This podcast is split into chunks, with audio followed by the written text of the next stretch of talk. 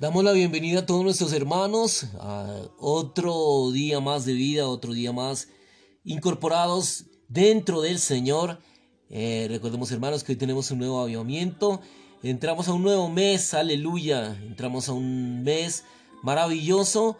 Que este mes sea lleno del propósito del Señor y lleno de toda su voluntad agradable y perfecta.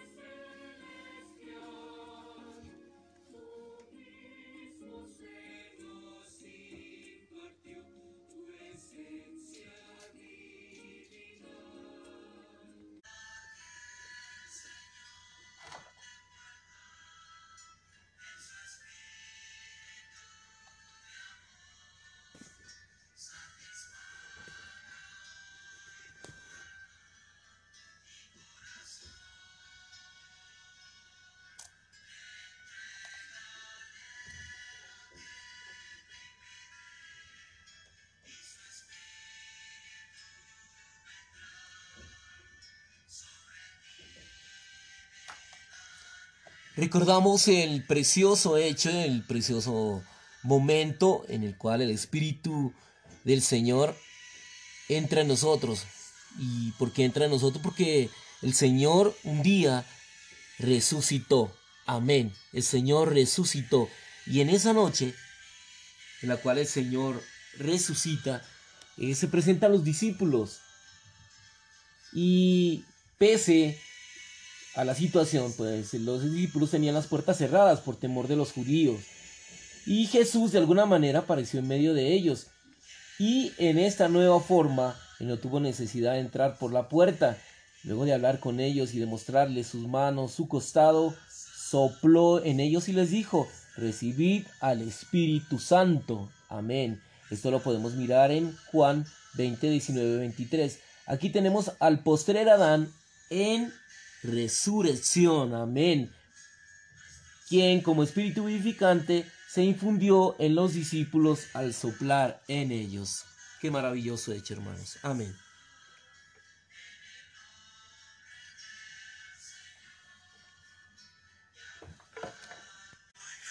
Gracias le damos al Señor porque vamos a un nuevo avivamiento, vamos al avivamiento encargado acerca de todas las promesas que el Señor tiene reveladas en su palabra y cada instante podemos venir a Él y necesitamos, es una necesidad urgente eh, de saber que en tipología el significado de la tierra de Canaán eh, tiene dos aspectos. Por el lado positivo, Canaán tipifica al Cristo todo inclusivo con sus riquezas inescrutables y por el lado negativo, Canaán representa la sección celestial del reino tenebroso de Satanás con sus huestes satánicas.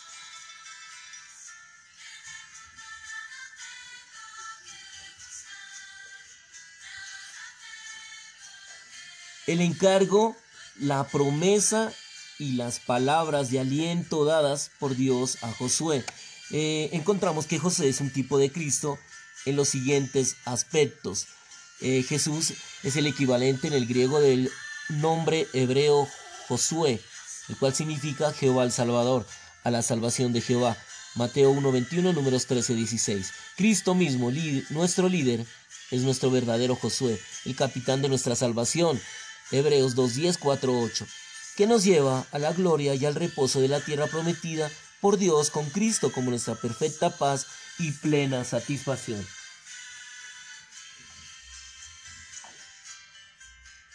Josué tipifica a Cristo, quien es la gracia que reemplaza la ley, la cual es reemplazada por Moisés.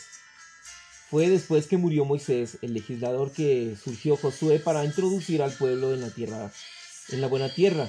Él tipifica al Señor Jesús, quien es nuestro líder, que nos lleva al disfrute de sí mismo como nuestro reposo, la realidad de la buena tierra. Esto lo podemos encontrar en Deuteronomio 8, 7, 10, 12, 9, Filipenses 1, 19, Efesios 3, 8, Colosenses 1, 12, 2, 6, 7, Hebreos 4, 9 y Mateo 11, 28, 29. En la guerra contra Amalet, en Éxodo 17, 8, 16, encontramos que Amalet tipifica la carne, que es la totalidad del viejo hombre caído.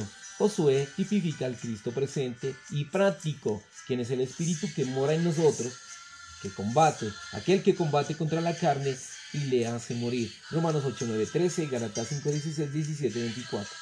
El propósito de la carne consiste en impedir entremos en el pleno disfrute del Cristo todo inclusivo, como nuestra buena tierra.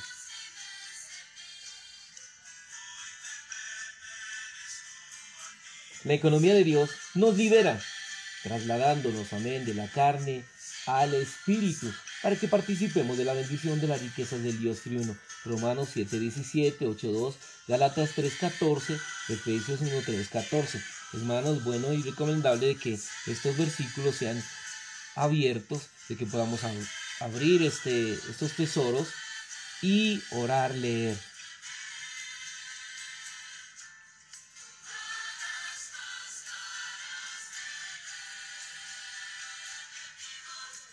Esto, pues, es lo que los hijos de Israel recibieron como heredad en la tierra de Canaán. Por suerte se les dio su heredad. Dando gracias al Señor, el Padre que os hizo aptos para participar de la porción de los santos en la luz. Por tanto, de la manera en que habéis recibido al Cristo, a Jesús el Señor, andad en él. Estos dos puntos principales, tomar la tierra para Cristo, proveer antepasados legítimos para Cristo, son el espíritu de la historia relatada desde Josué hasta Ruth. Puesto que la tierra prometida para Dios tipifica a Cristo, entonces ganar la tierra para Cristo significa ganar a Cristo para Cristo. Era un hecho de que Dios le había dado la tierra de Israel, pero este hecho todavía no era algo práctico, más bien era una promesa que todavía no se había cumplido. Únicamente después de que Israel ganó la buena tierra, tomó posesión de ella, es que dicha tierra verdaderamente llegó a ser de ellos en forma práctica. El principio es el mismo con respecto a predicar el Evangelio hoy. La salvación de Dios ha sido prometida, preparada y completada en Cristo y con Cristo. Dios quiere dar esta salvación a los pecadores, pero es necesario que ellos respondan recibiendo su don de salvación.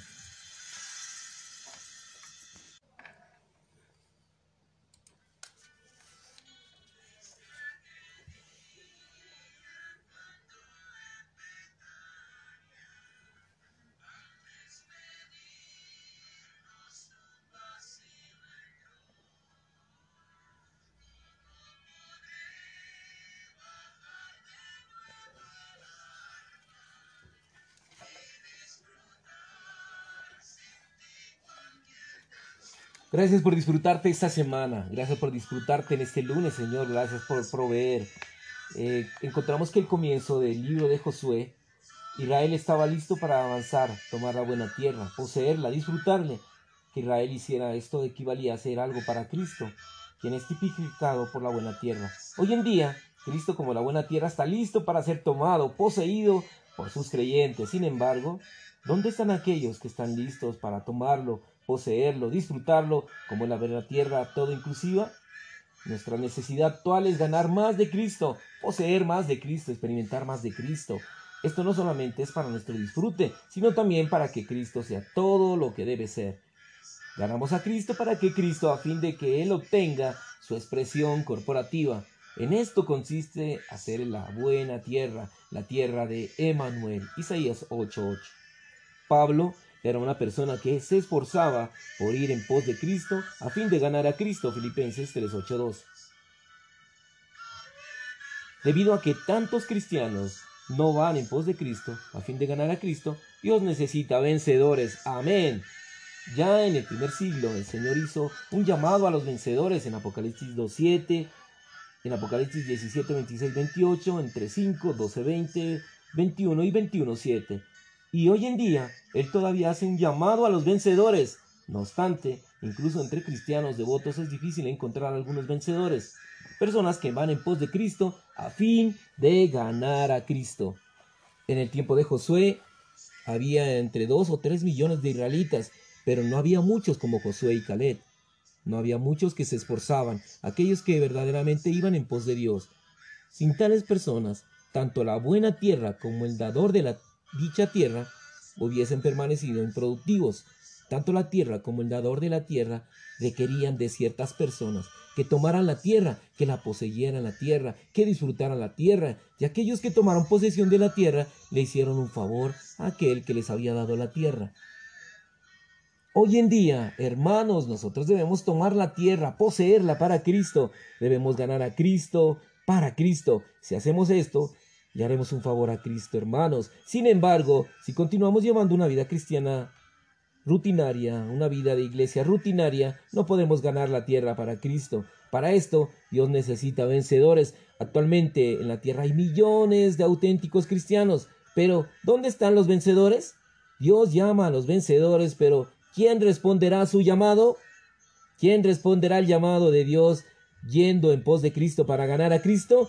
Espero que muchos de nosotros le harán un favor a Cristo respondiendo al llamado que Dios hace a los vencedores. Los vencedores no son en el futuro, hermanos. Los vencedores son en el hoy. Los vencedores son ahora. Asimismo, los jóvenes. Los jóvenes no son para el futuro, hermanos. Los jóvenes son para el hoy, para ahora, para este minuto, para este, para este día maravilloso para que podamos ir en pos de esa tierra buena, en pos de la tierra de Canaán, la tierra que fluye leche y miel, y miel, aleluya, por el Cristo todo inclusivo, por el Cristo maravilloso, que lo podemos disfrutar en esta mañana, en este principio de mes, aleluya, por darnos estas buenas noticias, hermanos. Hay buenas, buenas noticias. Y aún hay más, hermanos, aún hay más, aún hay más.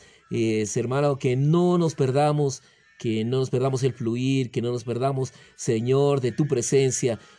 Un día Tomás se perdió de este día de, de la resurrección. Tomás no estaba ahí. Y les preguntaba a los discípulos, ¿cómo fue? Pero yo no creo, dice, yo no creo hasta no tener mi mano en su costado. Y se perdió ese día tan maravilloso. Por eso, hermanos, es necesario de no perdernos ningún día, hermanos, de no perdernos ninguna reunión, porque en esta reunión hay vida, porque en esta reunión el Señor está obrando algo para mi vida, para tu vida y para toda la, vida del Señor que es corporativa. Señor, gracias por tu palabra. Lámparas a mis pies tu palabra y lumbrera a mi camino. Es necesario de que usted comparta estos audios a personas que no conocen de la palabra del Señor y que puedan disfrutar de todas las maravillas que el Señor hace en favor de cada uno de los hermanos. Bienvenidos hermanos, hermanos nuevos, bienvenidos, hermanos que escuchan por primera vez.